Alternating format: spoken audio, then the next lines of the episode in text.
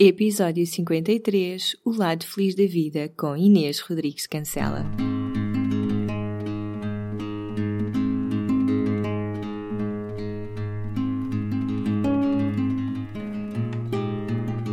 Olá, eu sou a Cláudia e este é o Oficina Podcast. Todas as semanas trago-te um convidado ou uma reflexão que te vão ajudar a viver de uma forma mais simples, feliz e consciente. No Oficina não existem verdades absolutas e aqui tudo é uma descoberta.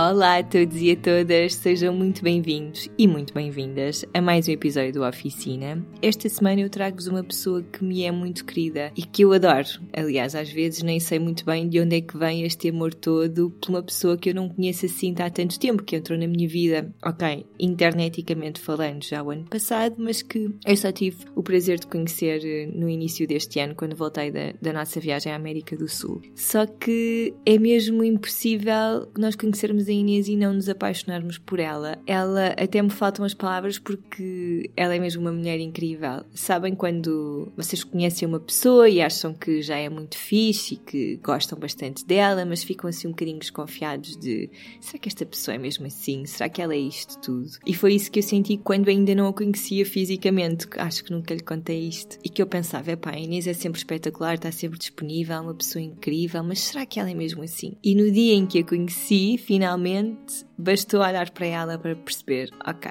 ela é mesmo assim. Ela bastou mesmo trocarmos olhares para perceber a magia desta mulher e todo o amor que ela tem para dar ao mundo. A missão da Inês, para mim, é mesmo dar amor ao mundo. E vocês vão perceber na nossa conversa as várias formas que ela encontrou na sua vida para dar amor ao mundo. E para mim ela é um exemplo enorme, seja enquanto mãe, seja pela mensagem que passa, seja porque faz muitas coisas ao mesmo tempo. É um exemplo enorme e é uma pessoa que eu quero ter sempre na minha vida e eu espero que gostem muito da nossa conversa e que se inspirem tanto quanto eu me inspirei nós tivemos um problema com esta gravação e tivemos de regravar, vocês vão perceber isso ao longo do, do episódio, porque falamos várias vezes sobre este assunto e eu não me importava de regravar o episódio com ela 50 vezes, porque eram 50 horas que eu passava com ela a conversar. Partilhem o episódio, especialmente com mulheres que vocês sentem que precisam de bons exemplos de, de maternidade, de mães que conseguem conciliar, de mães que conseguem ser mais para além de serem mães. Eu lembro-me que uma das primeiras perguntas que fiz à Inês quando eu conheci foi como é que tu consegues fazer tanto muita coisa. E ela disse-me uma coisa muito simples e que eu quero levar sempre comigo quando chegar a minha vez de ser mãe, que foi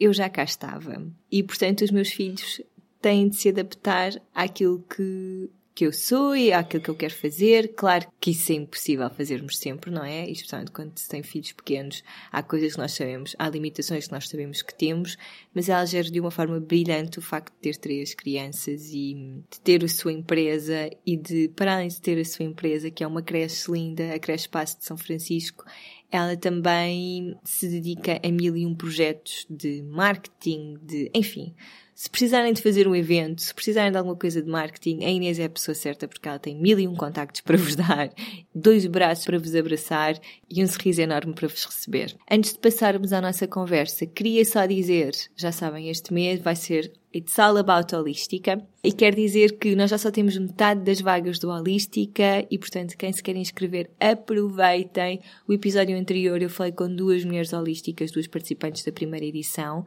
Vamos ainda ter mais três testemunhos de participantes desta primeira edição, porque são todos testemunhos completamente diferentes. Eu acho que também vos enriquece não é só propaganda do que é que aconteceu no programa, mas também de conhecerem exemplos de mulheres que sentiram que estava na altura de mudar e fizeram por isso. Nós não temos de mudar só a fazer o holística, podemos mudar a fazer muitas coisas e é por isso que eu também acho que é bom ouvirem estes exemplos destas mulheres. Já sabem, quem se inscrever no Holística, o programa de 8 semanas de transformação física, mental e espiritual da Oficina Alice, quem se inscrever até dia 31 de agosto tem acesso gratuito às meditações e respirações da Ruth Caldeira, que também já tive aqui no podcast e que é uma mulher muito mágica que eu admiro muito o trabalho, admiro a pessoa, admiro tudo nela e que eu, por acaso, tive a sorte de fazer parte do, do programa de rádio da, da Ruth na Rádio Ava, que se chama Uma Dieta Espiritual e que vou deixar aqui para que vocês possam ouvir, porque ela é linda e adorei a nossa conversa, portanto vou aproveitar para deixar aqui nem tinha pensado em fazer isso hoje, mas agora lembrei-me e partilho convosco porque tudo o que é bom para ser partilhado, malta. E hum, estava a dizer então, inscrevam-se no Holística se sentem que este é o momento certo para a mudança, deem o passo, não tenham medo, juntem-se à tribo. Já temos aqui à vossa espera algumas dezenas de mulheres prontinhas para vos receber. Eu estou muito entusiasmada por esta segunda edição, mal posso esperar para começarmos. E também quero vos dizer que em setembro o retiro de imersão na natureza vai acontecer no dia 15 e neste retiro eu vou estar com a Joana Guerra Tadeu, a minimalista.pt, e vamos levar-vos para um dia na Serra de Sintra, um dia de desconexão total do mundo lá fora, passado na natureza, que eu sinto que é algo que todos precisamos. Todos precisamos de sair dos nossos ecrãzinhos e ir lá fora, lá para fora, para a rua. E portanto vai ser um retiro de meditação, de mindfulness. Vamos falar também sobre o journaling. Isto são só termos em inglês, eu não gosto nada de inglesismos, desculpem. Mas o journaling nós vamos ensinar-vos, ou melhor, a Joana vai ensinar-vos a passar as vossas emoções para o papel. E depois também vamos falar, porque não podíamos deixar de falar, sobre produzirmos menos lixo, sobre pegada ecológica, desperdício zero, sobre termos alguma noção do impacto ambiental que causamos no mundo. Estas são assim as grandes novidades que estão a acontecer no Oficinalis nos meses de setembro, o retiro de imersão na natureza e as inscrições do Holística. O Holística começa no dia 17 de setembro. Mesmo pessoas que estão de férias podem fazer o Holística, mesmo pessoas que, têm, que trabalham por turnos, enfim, podem fazer o Holística. Vejam toda a informação que eu tenho deixado porque não quero estar sempre a repetir-me. Acho que é amassador para quem não quer fazer o Holística. E se se sentem chamadas, se têm dúvidas, falem comigo. Eu estou sempre aqui. E sem mais demoras, vamos passar a nossa conversa com a mágica, com a linda, com a maravilhosa Inês 3D. Vocês já vão perceber porque é que ela se chama Inês 3D.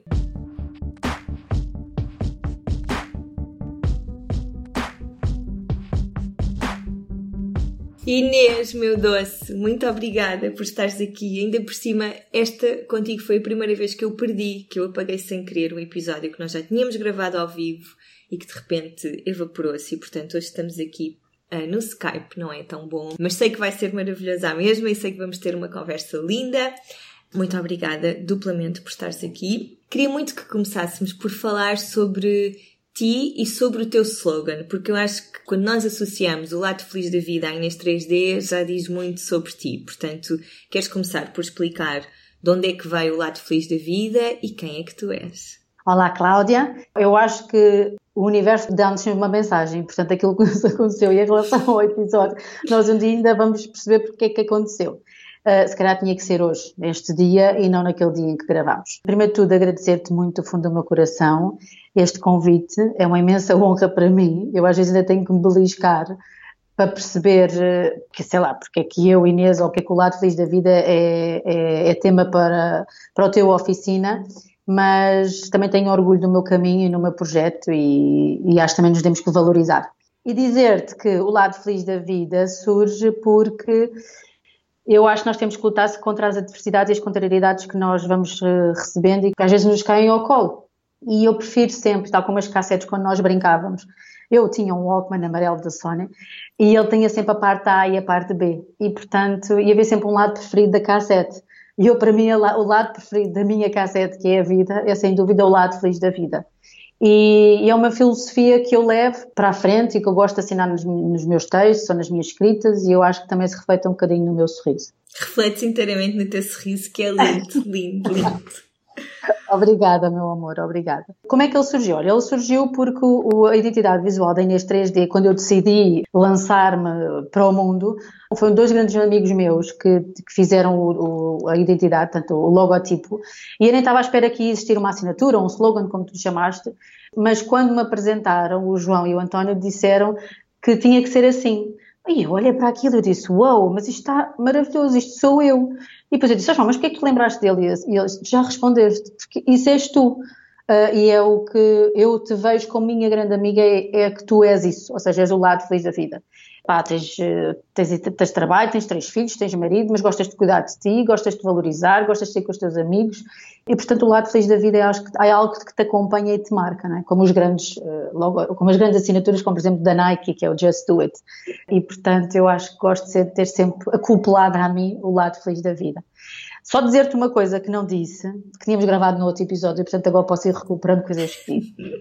Para mim, o lado feliz da vida são coisas tão simples quando te dei o meu primeiro, o primeiro abraço, não é? Físico, porque nós demos muitas vezes abraços virtuais, porque eu acompanhei a vossa viagem e sempre que tu pedias feedback e perguntas e comentários, eu acho que era das primeiras logo a mandar, Sim. porque eu queria participar na vossa viagem e achei que participei. Muito, eu, acho eu que foste a pessoa lá. que mais participou na nossa viagem. E quando te abracei naquele dia no, no café que nós nos encontramos todas, da tribo, e te dei o abraço e pronto, aquelas lágrimas de emoção que nós chorámos, foi mesmo, é um lado feliz da vida, ou seja, é uma parte boa da vida. E portanto, conhecer pessoas como tu e outras pessoas que, que me têm vindo parar ao colo, ou, ou como acordar bem disposta todos os dias, isso sim é o lado feliz da vida. Sim. E se calhar podemos passar já para o lado não tão bom da vida, mesmo, ou melhor, se calhar podemos começar por dizer que mesmo em situações mais da nossa vida, que toda a gente tem, fases mais difíceis, é sempre possível ir buscar o lado feliz da vida, não é? O lado feliz da vida está, está sempre em todo o lado. E tu também te apercebeste disso num momento de muita fragilidade na tua vida e de um grande desafio e de uma profunda tristeza. Conseguiste ir buscar e um bocadinho também reinventar-te e descobrir-te. Se calhar podemos também falar sobre isso, de como é que, mesmo nesses momentos muito difíceis, há hum, aprendizagens, há mudanças e, e tudo o que fizeste conduziu-te ao que tens hoje, não é? Uh, bom, é assim, claro que obviamente existem adversidades e contrariedades e às vezes há um dia menos bom e outro há um dia que é espetacular. O episódio que tu referes, pronto, refere-se à, à, minha querida mãe, ela para mim era a minha super heroína, ainda é hoje, e de repente o que aconteceu na nossa família foi, apesar de eu estar a viver um momento muito feliz na altura, eu estava grávida do terceiro dedo, do Diogo, ele nasce em agosto, em julho a minha mãe é operada, coloca uma prótese de anca e em agosto nós começamos a, a ter que fazer uma série de exames e, e, em outubro temos a confirmação que a minha mãe tinha um, pronto, um cancro em, em estádio 4, grave, eh, com metástases, etc. E, portanto, e quando aquela notícia me cai ao colo, eu fiquei do género, tipo, não, a minha mãe é invencível. A minha mãe nunca pode apanhar nada disto. A minha mãe sempre foi, nunca se queixou, nunca teve nada. Uh, e, portanto, porquê é que isto está a acontecer? Ah, claro que ao, ao, princípio foi tudo muito, foi muito complicado. Neste momento eu estava num pós-parto, portanto, o Diogo tinha acabado de nascer, portanto, as hormonas estavam todas aos saltos, eu tinha, tinha a minha cabeça, eu e o meu corpo, os meus órgãos todos uh, uh, mal arrumados cá dentro, e de repente cai uma notícia destas. Pronto, vai diretamente para o coração e para as emoções, e portanto não foi fácil. Fugi das depressões e não tive, graças a Deus não tive. Mas porquê? Porque lá está, é aquilo que tu dizes eu, nesta, na fase toda que a minha mãe sofreu da, e que foi muito na doença, foram seis meses, tratamentos, etc., o que eu quis sempre lhe transparecer a ela ou transmitir a ela é assim, calma mãe, assim, isto até pode ser o fim do mundo, mas não é isto que eu te vou transmitir. Nós temos que ir buscar o melhor que temos neste momento. E eu tenho um post no meu blog que fala exatamente do ano 2016, que é um ano agridoce. Portanto, quem quiser ler para perceber um bocadinho o que eu estou a explicar, leia. Eu depois deixo na descrição do episódio. Ok, obrigada. E agridou-se porquê? Porque apesar da doença, e a minha mãe esteve internada duas vezes durante períodos de tempo grandes, nomeadamente no aniversário dela, e era a data do aniversário nós celebrávamos sempre, eu consegui que ela fosse celebrar, celebrar a minha casa, portanto foi o último aniversário dela. Todos sabíamos, todos estávamos convictos que era o último aniversário, é curioso.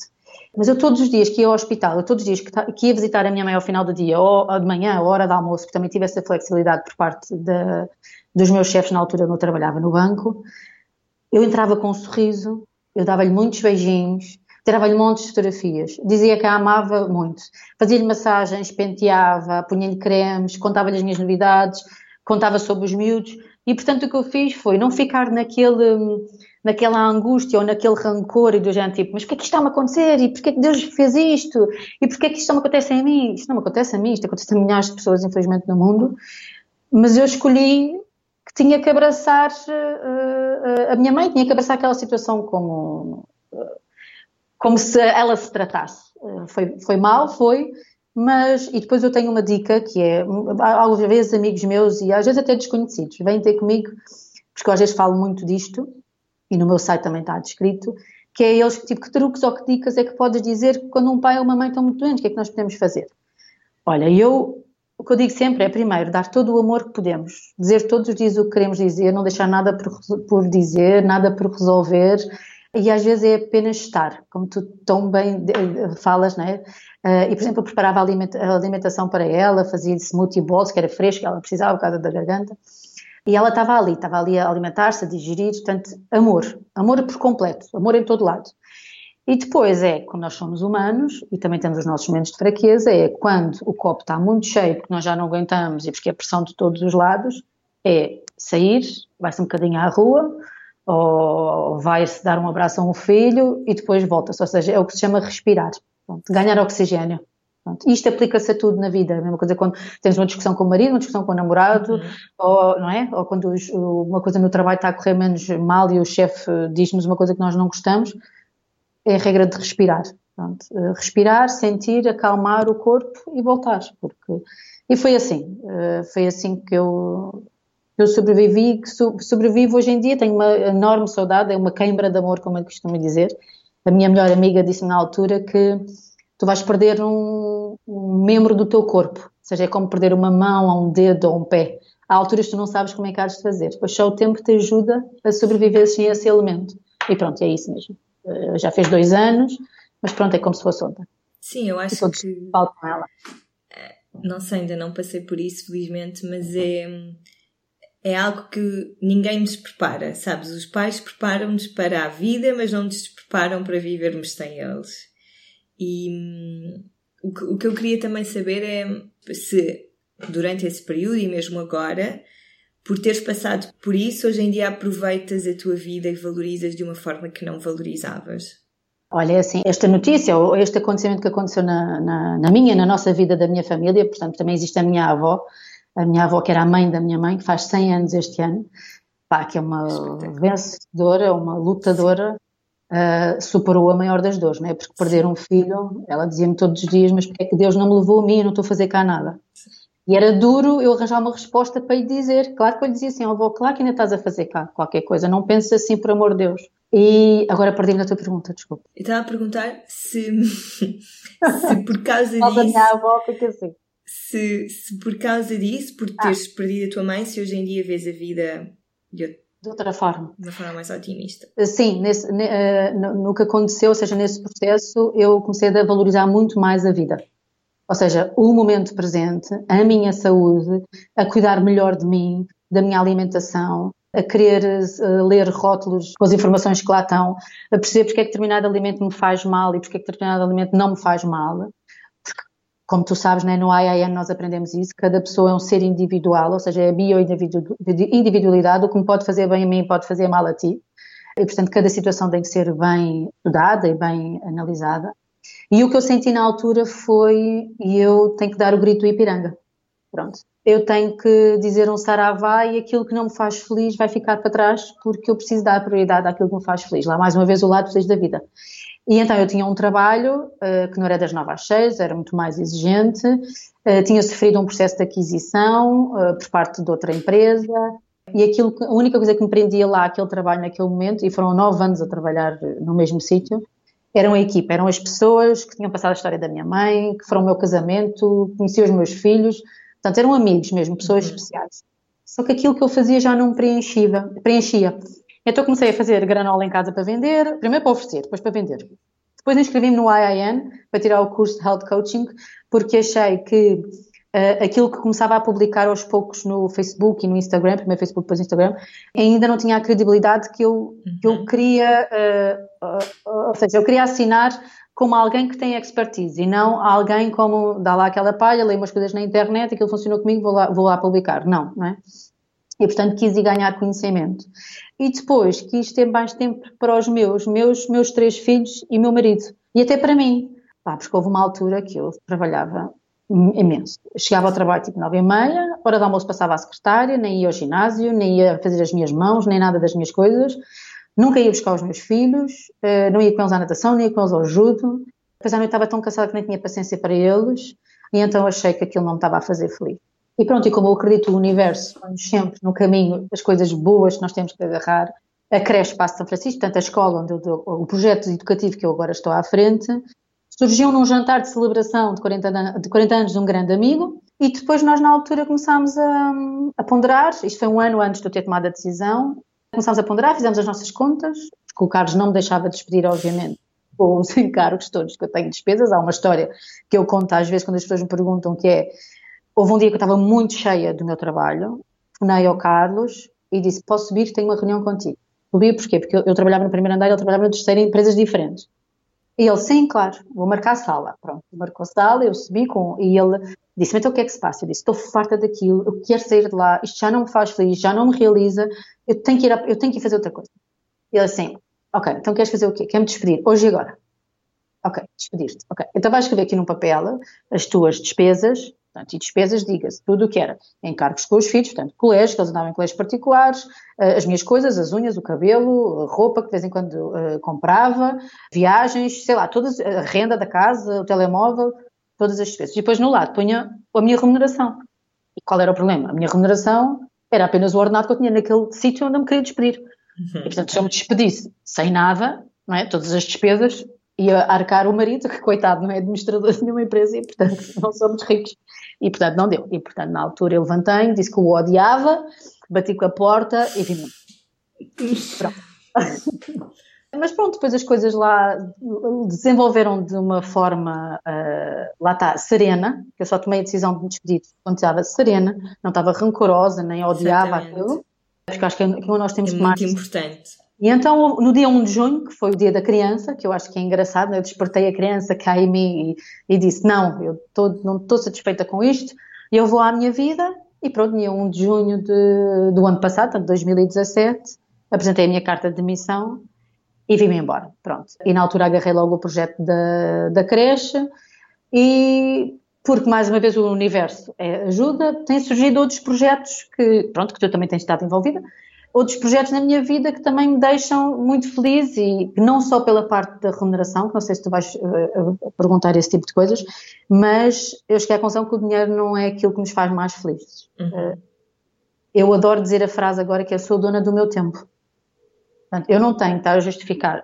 As únicas pessoas que eu justifico é a minha equipa, que eu não tenho perfil de patroa, não é? Sim. Não gosto de, ah, agora vou ao cabeleireiro, vou das nove ao meio-dia. Não, não sou assim. Se eu tenho algum compromisso, eu tento fazê-lo sempre à hora do almoço. Também respeito o trabalho delas. Pronto. Isto é também uma fase de, de habituação, não é?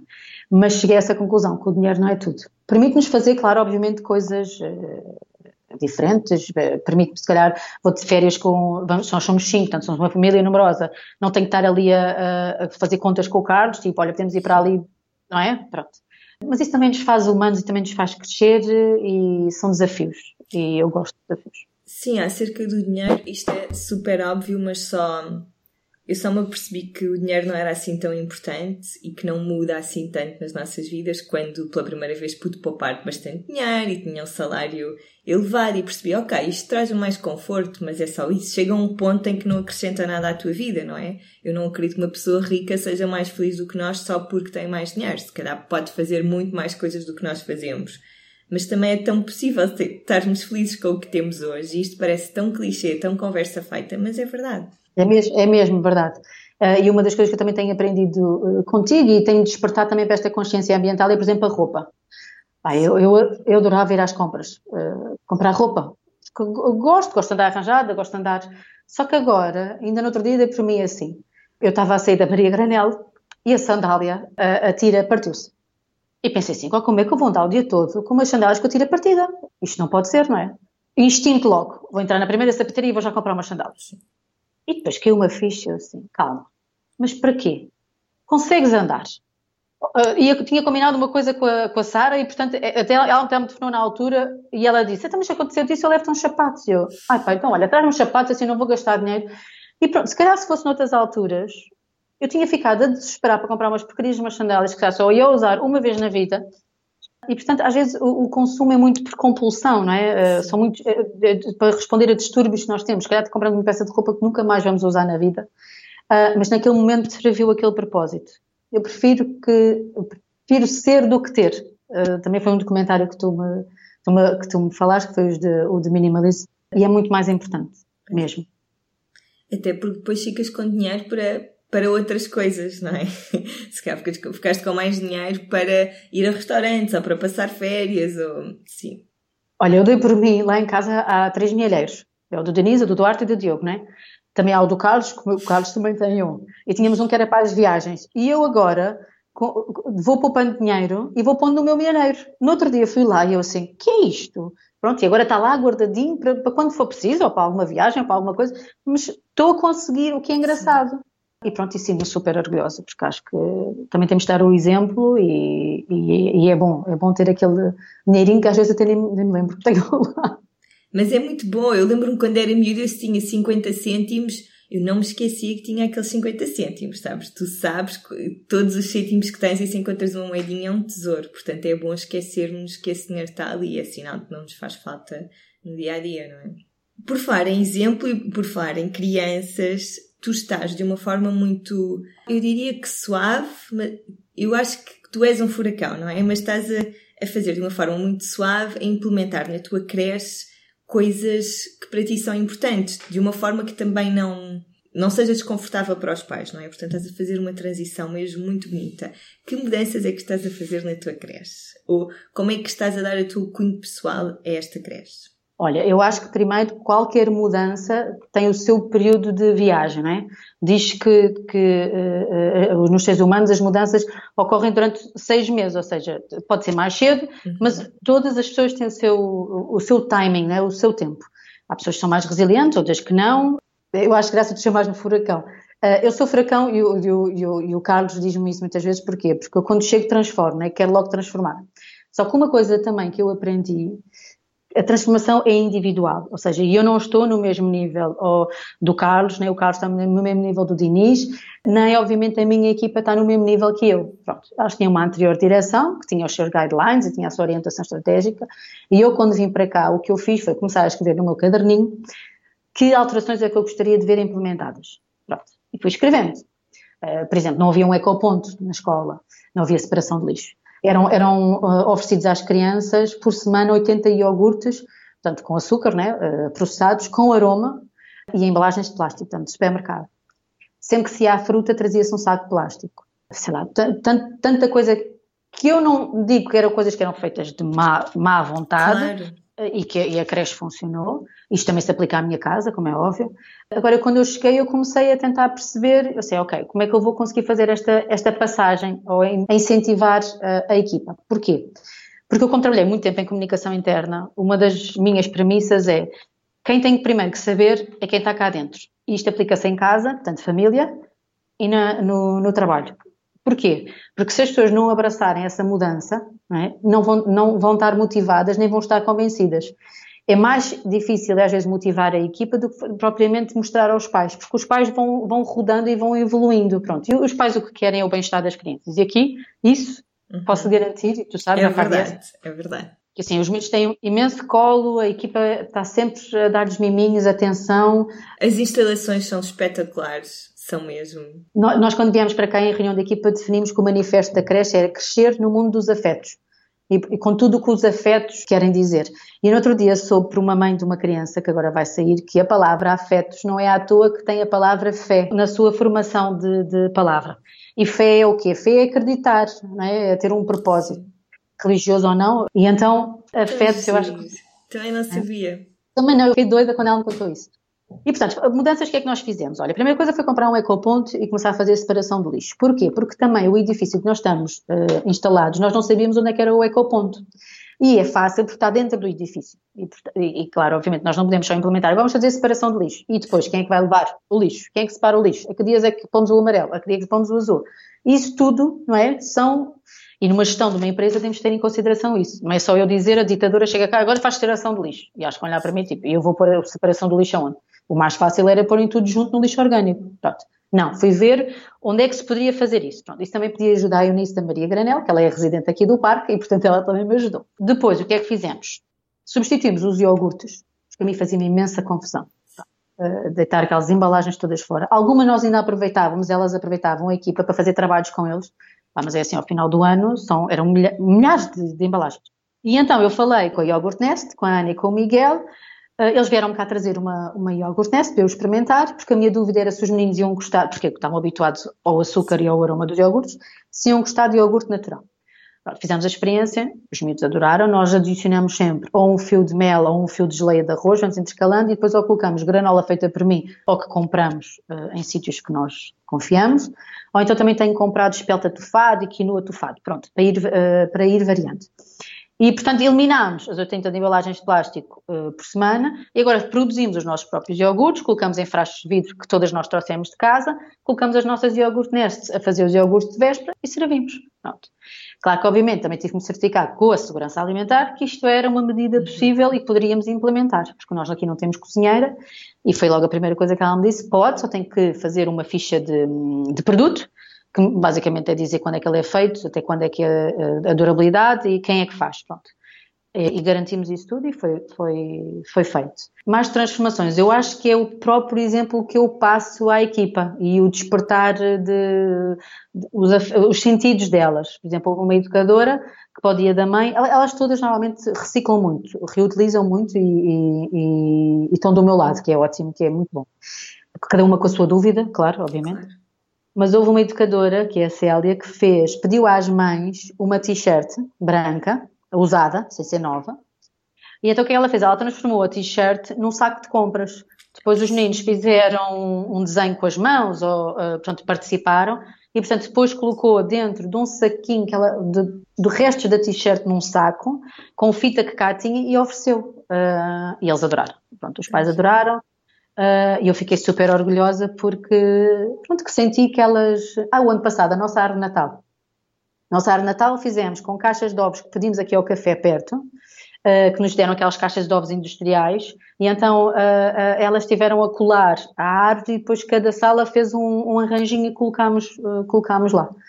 E pronto, e, e, e, reutilizamos imensa coisa. Agora vamos começar com a expressão motora, com a ginástica. Eu disse à professora que não queria comprar tudo novo. Por exemplo, se pudéssemos usar papinos, os, as embalagens dos, dos detergentes industriais uhum. que nós usamos aqui, porque eu já falei com, já falei com, por exemplo, isto é incrível, falei com eles desde maio que lhes estava a perguntar se eles não podiam aceitar as embalagens de volta, se faziam um refill ou se de alguma forma podiam reciclar. Nunca me responderam. Tive de telefonar para receber a resposta: ah, não, isso a administração nunca vai aprovar. Eu, ah, ok, está bem. Não, ainda me disseram, mas se a senhora quiser pode devolver, nós entregamos no ecoponto amarelo. E eu assim, não, isso eu também posso fazer. Eu queria mesmo era reutilizar o mesmo plástico para lhe dar mais esperança de vida. E ele, ah, isso até pode ser uma boa ideia, mas nós não sabemos fazer isso. E pronto, ficou assim. E portanto gostamos muito de reutilizar e de, e de fazer isso. Há ainda muito caminho para, para percorrer e para desbravar, mas eu acho que isso todos, não é? E acho que claro. uh, temos sempre a aprender todos os dias. E eu gosto sempre que os pais tragam ideias, a equipa traga ideias e mais coisas de certeza que implementamos, que agora não me estou a... Ah, ainda ontem uh, pedi, um, pedi à, à Sociedade Ponte Verde, um, eles têm uh, uns eco bags que é para, os meninos, para, para, para, para a casa das pessoas. E eu pedi uns, uns exemplares aqui para a escola, que é para os miúdos começarem a se habituar às cores. Porque eles são muito pequeninos, eu não, não, não posso estar a forçá-los a a aprender tanto. Sendo que os do último, do último o ano, a, a educadora de Silvia já falou com eles sobre a, a reciclagem, a separação de, de, lixo, e eles em casa já começam a dizer o amarelo, mãe, o amarelo. Que fixe. Só, só de estar a ouvir falar faz-me pensar em muita coisa. Faz-me pensar que é pelo exemplo que, que nós conseguimos mover as pessoas, não é? Seja crianças, seja adultos.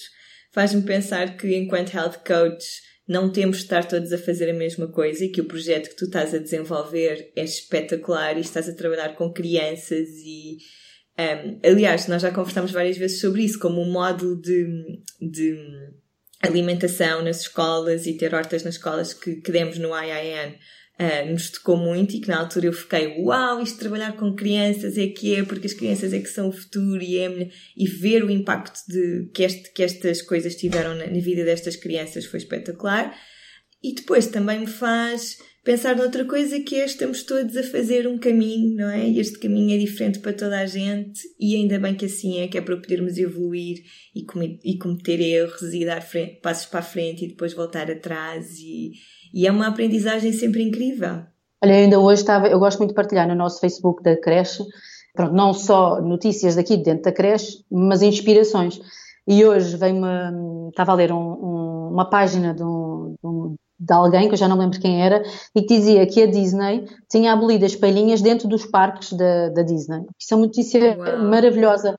É, é, porque são estes pequenos espaços, até o que tu estás a dizer, são estes pequenos espaços que nós vamos conseguindo contribuir para que o planeta consiga ser regenerado e que, assim, não faz sentido ter estragado tudo, né? E a nossa pegada ecológica, e tu também já falaste nisso, de, de repente, assim, nós já, já demos cabo disto tudo. E, portanto, ou começamos efetivamente a trabalhar juntos e guiados pelo exemplo, pelos bons exemplos e a transformar hábitos, porque senão enfim, não vai haver creche, não vai haver crianças, infelizmente não é o cenário mais idílico, não é? Mas eu acho que os nossos filhos, os nossos netos e por aí adiante vão ter uma consciência completamente diferente. No outro dia eu disse uma coisa que ficou, que eu, que eu achei que fazia todo o sentido e que é, para nós, hoje em dia, a escravatura é uma atrocidade, não é? Como é que nós, nós humanos, podemos fazer tanto mal a tantas pessoas e isto foi uma coisa que aconteceu há 100 anos atrás. Portanto, se calhar daqui a 100 anos, as futuras gerações vão achar que era ridícula esta forma como nós vivemos, seja este desperdício alimentar que temos, a quantidade de animais que comemos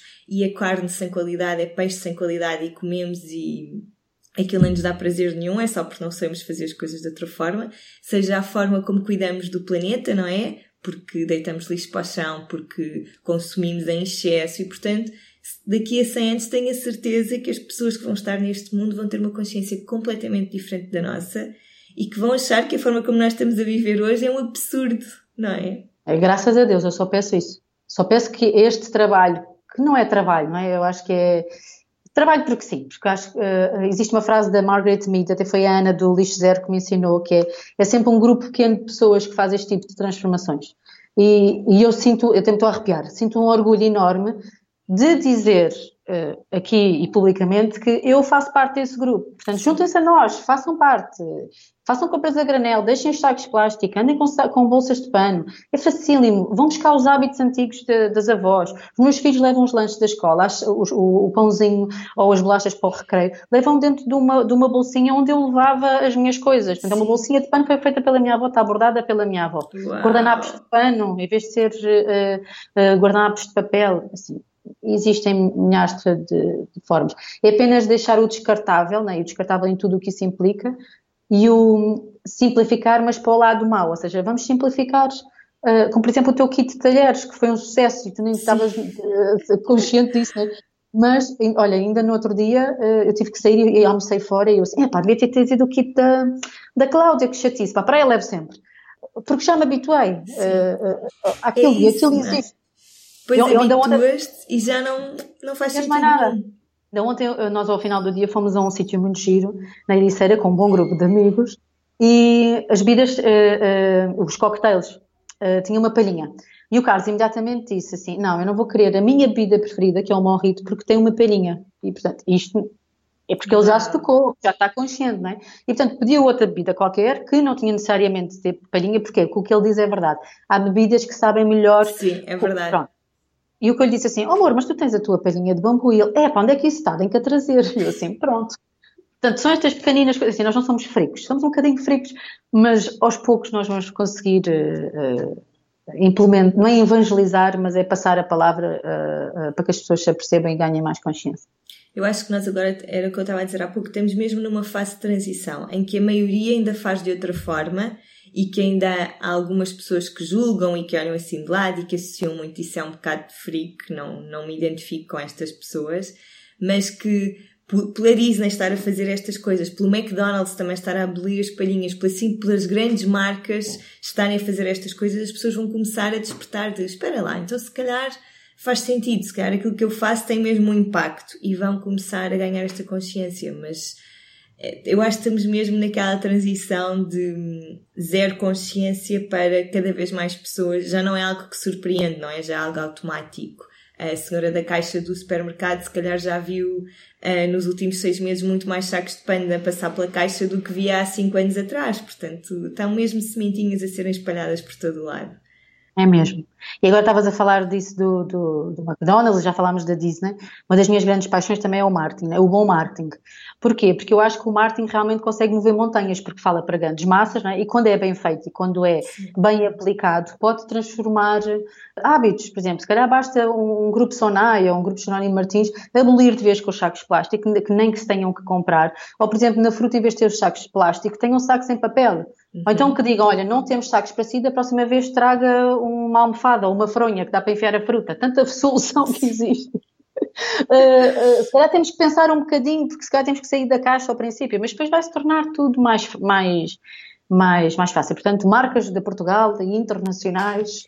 Contactem neste 3D, porque eu vejo-te mesmo, bem, tu já estás envolvida em outros projetos para ainda te cresces muito relacionados com marketing, mas eu vejo eu vejo-te muito a trabalhar nesta área em específico da sustentabilidade, do impacto ambiental, de ajudar marcas e empresas a passarem por esta transição, não é? E espalharem a sua mensagem de uma forma mais sustentável. Eu acho que tu és a pessoa certa. Obrigada. É não, é, é, algo que eu gosto muito, que me apaixona Sim. e, portanto, tenho recebido alguns contactos para ajudar a fazer isso mesmo e, e, e dá muito prazer e, portanto, é algo que eu também estou muito disponível, mas lá está, tem que ser causas e projetos em que eu acredito e que considero que são viáveis e sustentáveis e que eh, não são apenas mais uma, uma treta, peço desculpa pela expressão, mais uma treta, treta a ser inventada e que depois dão a desculpa. Ah, mas isto vai satisfazer as necessidades de 10% da população mulher com de 25 a 35 anos, classe A a B. E eu assim. Sim. Ah, esqueçam, esse tipo de marketing já não existe. Já é foi. Humano, já foi. Já foi. É marketing 3.0, é marketing relacional, é sejamos humanos. Que é o que nós promovemos aqui neste podcast. Exatamente. Como é que para além dos projetos de marketing da tua família, da creche, tu também dás muito amor às pessoas, nomeadamente a mim, aos teus amigos, à tua família. Como é que tens tempo para fazer tanta coisa? Como é que te organizas para ser uma mulher multi, altamente multifacetada? Olha, eu tenho quase a certeza que isto em termos de psicoterapia tem uma definição qualquer com a minha pessoa. Eu, eu considero-me eu gosto muito de conexão, ou seja, eu preciso de, de, abraçar, de sentir, de beijar, de dizer muitas vezes aos meus filhos que tenho imenso orgulho neles, que eles são lindos, que cada um é especial à sua maneira, que é diferente. Gosto muito de dar mimos ao meu marido, que às vezes, coitado, não recebe tantos, porque realmente, uh, que às vezes também eu preciso eu de um abraço, que eu também gosto e também preciso. Mas eu não, olha, é assim, eu tenho várias ferramentas que vou criando ao, ao, longo do tempo. Uma, eu tenho sempre um caderno com as várias listas que vou fazendo, pronto. Uhum. E então, como qualquer mulher que se preza, o que mais gosta nas listas é depois passar com a caneta amarela ou com a caneta vermelha quando cumpriu Sim. ou quando não cumpriu. Cheque. Exatamente. Essa é um must, eu não passo sem essa. Outra que aprendi há pouco tempo é eu imprimo sempre, eh, mas gasto aquele papel até mais não, imprimo sempre uma folha, porque eu gosto de escrever, eu sou pessoa uhum. de escrever ou de lápis bem afiado, canetas de cores, post-its, colagens, etc. Eh, é uma coisa que eu gosto. Então, eh, eu imprimo uma folha do mês, portanto, agora, agosto, eu agora já estou a trabalhar em setembro e outubro, e então tenho por dia os compromissos que eu, eu vou tendo, né? Portanto, os vários agendamentos. E depois tenho sempre na parte de trás é o, o que eu quero, ou seja, quais são os meus objetivos para aquele mês. Por exemplo, mês de agosto, desde que nós tínhamos falado de gravar para, para a oficina, tinha lá, gravar podcast com a Cláudia. Pronto, uhum. estava. Outra é o aniversário do Diogo, vai fazer três anos para a semana, tem que organizar a festa dele, o que é que eu tenho que fazer? Tal, tal, tal, tal. Pronto. E então é uma forma uh, que eu também tenho, portanto, listas bem organizadas e planeamento uh, mensal. Depois tenho a melhor pessoa do mundo ao meu lado, que é o meu marido, e, e, eu tenho que lhe agradecer e que lhe agradeço muitas vezes, ele fica sempre muito corado, mas é verdade, porque se nós não fôssemos tão próximos e tão unidos e tão, fizéssemos essa sinergia tão boa, nada disto poderia ser eh, possível e, portanto, tenho que lhe agradecer muito mesmo pela ajuda que ele me dá. Depois agradecer aos meus sogros, porque a partida da minha mãe, eh, pronto, eu fiquei desfalcada nesse uhum. sentido, portanto, não tenho ajuda, não tenho ajuda, mas tenho os meus queridos sogros que me ajudam. Ainda ontem precisámos de babysitting, os sogros não estão, estão fora no Alentejo. Eu contratei uma menina aqui da minha equipa, portanto, a Nana, portanto, ela foi. Portanto, já tenho uh, solução para, para esses problemas. Portanto, eu acho é que às vezes enrola, as pessoas enrolam-se. Eu tenho uma grande eu amiga minha que dizia: oh, oh, oh, Inês, mas eu tenho duas gêmeas, eu nem ao café consigo ir. Como é que tu consegues ir fazer programas e praias e viagens, não sei o quê? E eu disse: olha, é descomplicar. Como, como as pessoas dizem, é descomplicar. Ou seja, não vai sair perfeito, não. É perfeito e imperfeição. É perfeito, não interessa. O que vale é usufruir daquele, daquele momento. E eu já fui. Outra, outra dica, ou outra forma que eu tenho de conseguir fazer tanta coisa, eu já fui muito mais exigente e muito menos tolerante. Ou seja, eu se calhar na altura, se eu não conseguisse fazer três pontos da minha lista, eu sentia-me tipo, prestas para nada, e como é que tu consegues? E depois estava chateada e não tinha paciência. Não, agora é assim, consegui fazer, consegui. Se eu não conseguir, paciência, faz amanhã. Amanhã é um novo dia. Não há maior certeza na vida de que amanhã é um novo dia. E portanto é isso que eu, eu faço. E depois gosto de me organizar. Gosto de organizar muito bem, por exemplo, as férias, gosto de falar com, com, o Carlos para saber onde é que a gente vai, onde é que não vai, gosto de organizar as semanas dos miúdos, se, se eles vão começar a escola, quando é que vão começar a escola, o que é que eu preciso fazer para a escola, ok? Este ano, como, uh, por acaso até gostava de falar disso, porque foi realmente, tive uma interação enorme por parte das mães, que é, este ano eu encomendei os livros do Diniz no Booking Loop. Ou seja, o que eu fiz foi, eu reutilizei os livros antigos que ele tinha, do quinto e do sexto ano, que ele vai para o sétimo, e coloquei-os numa plataforma que faz o loop, ou seja, que uhum. faz o, vai para casa de outros miúdos. E o que acontece é, primeiro, estou a dar mais tempo de vida uh, aos livros porque estavam bons, estavam escritos a lápis, os professores agora não deixam escrever a caneta já por causa disto. Depois, poupei dinheiro, que ainda fiquei com, com uma, uma caução para mim, portanto, poupei imenso dinheiro. E depois é assim, o período, o período, de vida de um livro é durante o ano. Claro que os nossos miúdos merecem o melhor, mas ele não vai ficar pior no figurino do que se for um, um livro que já foi de outra criança, por amor de Deus.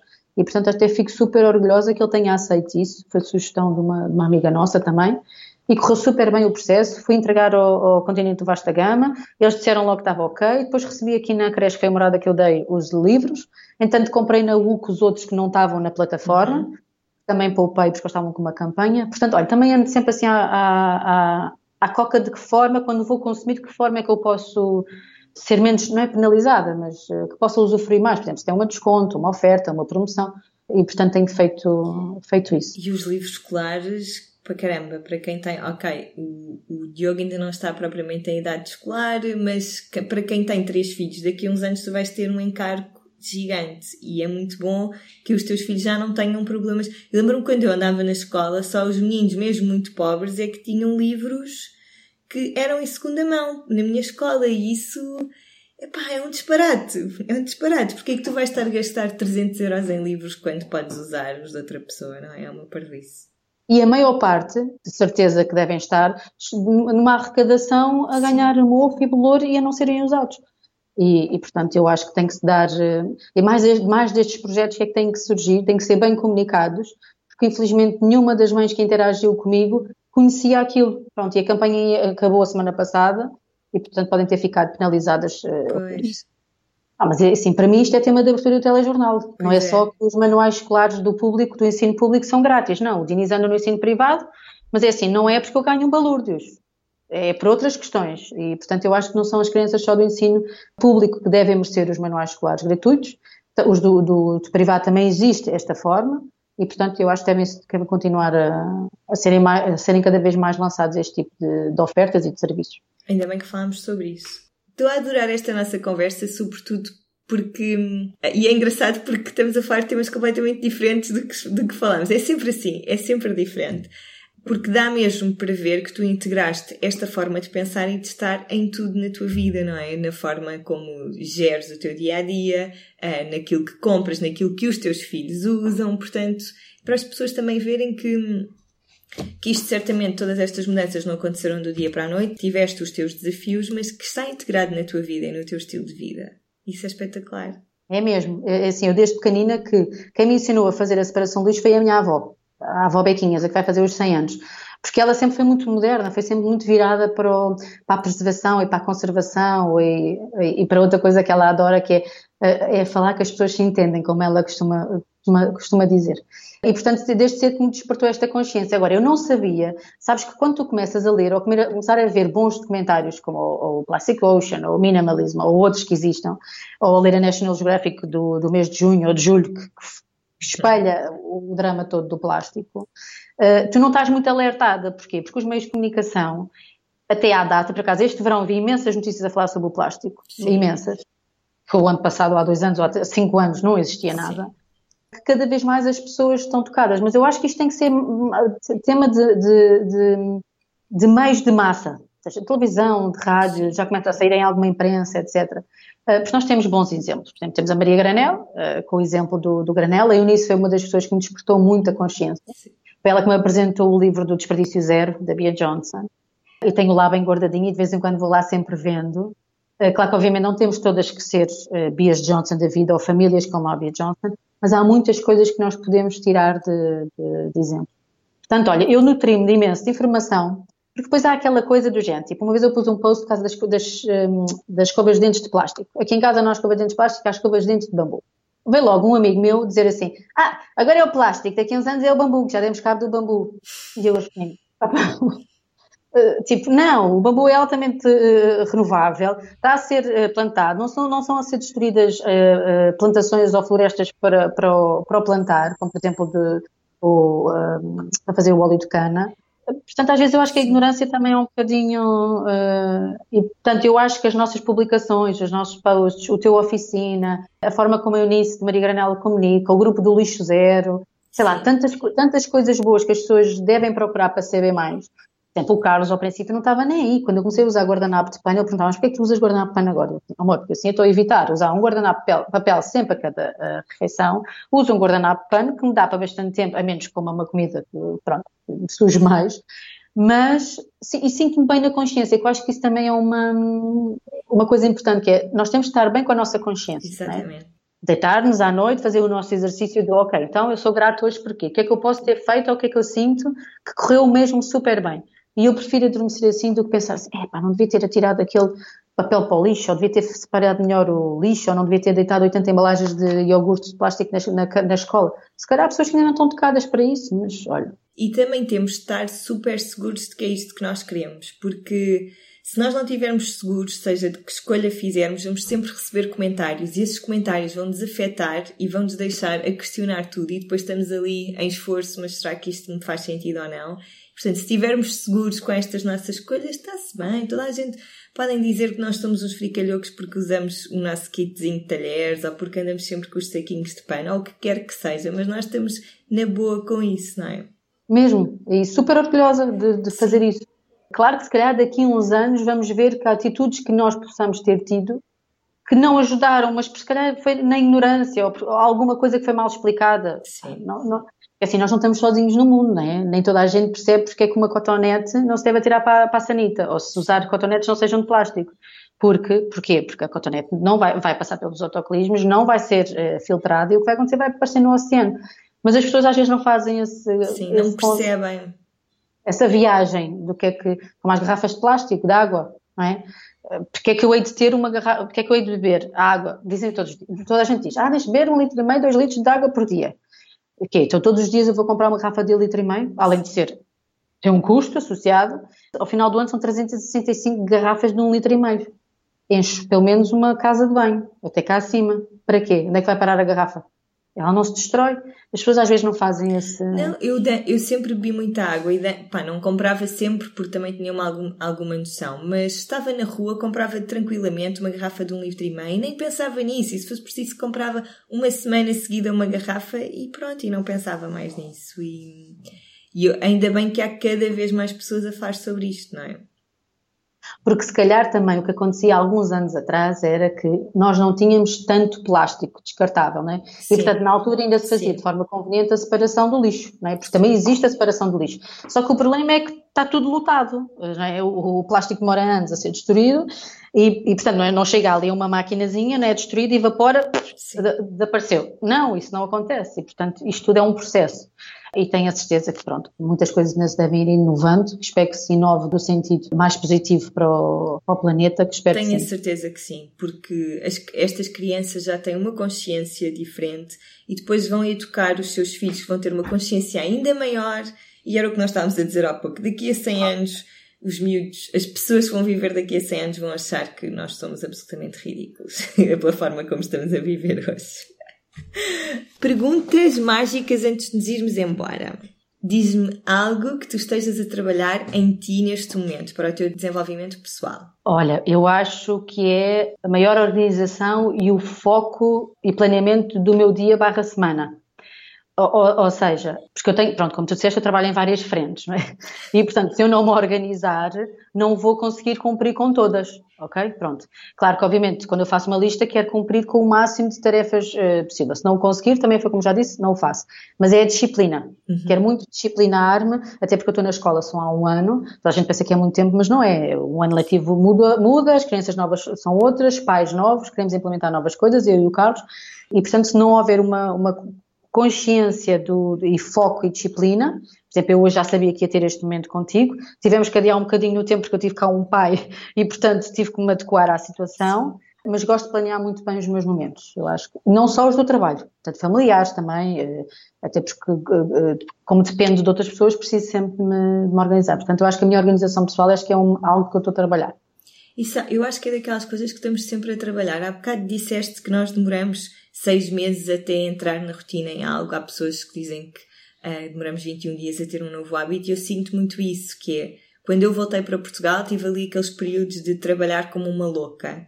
E agora estou a tentar equilibrar entre há mais na vida para além do trabalho, quando estás a trabalhar estás focada, quando não estás a trabalhar desligas do trabalho mesmo. E é assim também uma dança de tenho de me organizar mais para poder ter mais tempo livre, não é? Certamente tu também sentes isso. É para conseguir cumprir que, por exemplo, hoje quero sair às seis, às seis vou conseguir sair completamente consciente de conseguir fazer aquilo que podia. Se ficar alguma coisa que eu ainda tenha que resolver, ok, tudo bem, ainda tenho ao final do dia. Sendo que eu gosto também de separar os vários, uh, os vários pelouros que tu trabalhas. Pronto, gosto de sair daqui com as coisas tratadas, que é para quando chegar a casa uh, possa estar com os miúdos, possa fazer o jantar, possa estar em família, não é? Que antigamente não acontecia. Normalmente uh, chegava à tarde e a más horas, jantava a correr e ainda ia trabalhar para o computador. E, portanto, era complicado. Uh, e não é isso que eu quero. Sim, mas é engraçado como se calhar visto de fora alguém achar que tu eras a pessoa mais organizada do mundo e tu agora disseste isso porque toda a gente tem caminhos para fazer e pode se organizar melhor e etc. Atenção que, que é assim, se eu tiver que cumprir com um calendário super rigoroso ou alguma coisa que eu não estou a conseguir fazer, eu também eu posso trabalhar à noite, não vou sentir a pior pessoa nisso, não é? Não é algo que eu quero incutir como hábito, claro. porque eu acho que nós só conseguimos chegar longe com muito trabalho. Uh, e tu és um bom exemplo disso e tu sabes disso. Uh, com bom trabalho e com disciplina, porque senão não, não conseguimos cumprir com os nossos objetivos. E tu também és um bom exemplo disso. Então, diz-me um dos teus rituais diários, algo que faças todos os dias por ti. Olha, acho que é quando acordo, quando acordo uh, no interior, não é? Fico sempre um bocadinho com os olhos fechados, depois começo-me a espreguiçar, como os, os gatos fazem, né? como o Baltazar faz e os meus gatinhos também faziam. Dizem que é uma das coisas mais importantes, né? a minha osteopata está-me sempre a dar na cabeça a dizer assim, deixa-te espreguiçar. Espreguiçar porquê? Porque tivemos aquelas horas todas imóveis, né? mexemos, mas não foi um movimento de musculatura, de, de tendões, do, do, é é, do, do esqueleto ósseo. E, e, então uma das coisas que eu aprendi, que tenho vindo a, a perceber que me faz muito bem, ou seja, espreguiço-me, depois levanto-me de lado, ou seja, não me levanto a correr para que o meu fluxo sanguíneo comece a, a correr, depois dou um bom dia gigante à vida, ao amor e uh, estar aqui, estar de saúde. E depois vou beijar os meus, os meus homens lá de casa, que já está tudo num stress danado, ou então estou todos a dormir. O marido não, o marido já está acordado. Parece muito bem. E é um daqueles lembretes também. Eu adoro sempre ouvir o que as outras pessoas estão a fazer, porque é sempre um lembrete, não é? De... São coisas tão óbvias, mas que fazem uma diferença enorme. Verdade. Diz-me uma viagem de sonho que tenhas. Ai, viajar viajar e inspirar, não é? é sei lá, é transformar mentalidades, é ir uh, ver pessoas novas, países novos, é ir beber de tudo. É a expressão Olha, máxima de vida, não é? Viajar. É, eu acho que é. é. E, e, e depois aquilo que tu ganhas dá-te um retorno em triplo ou em quadruplicado daquilo que tu investiste naquela viagem, né? Uhum. Uh, e portanto, eu sempre que venho, já dá-me sempre uma vontade enorme de ir outra vez, mas nunca ando a ver assim, ei, tipo, gastei tanto dinheiro ali, não sei o quê. Não, e é uma das coisas que eu também comecei a valorizar, assim, fico lá. Bom, destino de sonho, Costa Rica. Ando com esta fisgada já há imenso tempo, depois também de teres visto lá viajar, mas é uma viagem com família, ou seja, irmos os cinco e andarmos nas, nas florestas densas, é aquilo que eu imagino, florestas densas, aquele cheiro exótico, tropical, depois de repente chover. Olha, é um bocadinho também como aos Açores. Nós este ano fomos aos Açores, tal como tu. Sim. Uh, e o que eu sinto é que a Costa Rica é parecida, não é? Tipo assim, um, um reserva natural. E depois apetece-me chegar a uma praia, uh, vejo-nos a todos com pranchas de surf, vamos para dentro da água, tartarugas ali a, a nadar connosco e os sorrisos dos meus filhos e do meu marido e as, e as nossas gargalhadas. Acho que esse é, Estamos a ponderar ir, tem, podemos perceber bem se o Diogo já tem idade, porque o Diogo vai fazer três, não é? E portanto também não queremos Sim. estar a atropelar nada, mas é uma das viagens que nós gostávamos de fazer. O Dini está doido para ir, na é? casa do surf. Mas... E vão amar, tenho a certeza. Por acaso é um, é um país espetacular para ir em família. Porque é, é seguro e pá, podes fazer mil e uma coisas e tens a natureza e o mar, enfim. Uh, o, um sonho que ainda esteja por realizar. Olha, um sonho que esteja por realizar. Esta vai-me ser diferente daquela quando nós uh, falámos, foi uma que, ficou a, que eu fiquei a imaginar. E que é, sem dúvida, e vou tentar não me emocionar, que é andar de balão na Capadócia. Foi uma das viagens maravilhosas, uma das últimas que a minha mãe fez na Turquia e que ela disse que foi assim, de sonho, que tocas no, nas mãos de Deus. E a minha melhor amiga, quando lá esteve, foi passado pouco tempo da minha mãe partir, ela mandou-me um postal lindo e pronto, escreveu-me um texto muito bonito. E eu acho que é um sonho que. Não sei se é com família, se não é, mas vejo-me. Uh, sabes que eu, quando ando de avião agora, isto pode ser uma papelaramice, mas uh, eu sou muito crente. Uh, e quando eu ando de avião, choro sempre imenso quando lá estou em cima. Porque parece que estou a falar com a minha mãe. Pronto. É o lugar mais pertinho que eu estou dela. Pronto. E então fico sempre assim muito uh, emocionada, quero ir sempre, não é? Mas pronto, e tenho lá as minhas conversas com ela. E portanto acho que o balão da Arquente na Capadócia eu imagino. A ir lá, vou chorar a barranho, mas pronto. Essa então tens mesmo de fazer. Sim. Já me deixaste emocionada, graças. um sonho que já tenhas realizado? Olha, tenho muita sorte que já realizei, acho que já realizei muitos, não é? Muitos mesmo. Tenho uma, uma vida cheia de sonhos concretizados, de projetos que desenvolvi. Não te consigo escolher um, mas vou escolher uma que foi assim, uma aventura. Foi ter saltado de avião. Ou seja, eu fiz um salto tandem, que é um salto parecido, é um salto assim de designação, de 4.500 metros, que fiz com o meu marido e com um grupo de amigos. Fez assim, uma superação física e emocional enorme, porque eu fui a primeira que tive que sair do avião. E aquilo, quando tu pões cá fora, tu tens uma pessoa a agarrar-te, não é? Tens a mochila que tem ele, abre-te a porta e é desenho animado. É, é só olhar cá para baixo e vês tipo frio, gélido, uma coisa, e tu só tens que dar a palavra de, de ordem que é salta. E pronto, eu bloqueei, não, demorei tipo dois segundos e depois eu só, o monitor disse-me assim ao ouvido: vamos saltar ou não? E eu, sim. Então fechei os olhos, pus as mãos no peito e pronto, e saltei. E foi das melhores, foi uma sensação indescritível, indescritível porque pronto, nós não somos pássaros, né? somos, temos dois braços e duas pernas, não nascemos para voar, não temos desenvolvido nada que nos permita assim o fazer, só com meios de transporte adequados, e portanto eu acho que aquilo é o mais parecido do que é ser um pássaro, e foi mágico, foi mesmo muito mágico. Eu acho que é daquelas experiências que toda a gente deve fazer, eu ainda não fiz, porque não gosto nada de alturas, mas, mas acho que deve ser mesmo, pá, muito, muito mágico. É mesmo, é mesmo muito especial. O meu marido, por ele, saltava já amanhã. Eu não sei se repetiria, porque acho que também é uma experiência única. Sim. Uh, quero fazer profissão daquilo, ou hobby, o que seja. E, portanto, não, não repito, mas é muito especial mesmo. Inês, meu furacão, muito obrigada. Foi, a sério, obrigada por estares aqui. Tenho a certeza que as pessoas te vão amar, conhecer. Se não conhecem, uh, vão ficar apaixonadas, porque é esse o poder que tu tens nas pessoas. Muito obrigada por teres vindo aqui ainda por cima duas vezes. A conversa foi completamente diferente, por isso nós já tivemos a ganhar. Foi certamente. Para mim foi um prazer, já sabes. Podes sempre contar comigo, estou na tua vida para sempre. Eu também. Beijinhos. Beijo.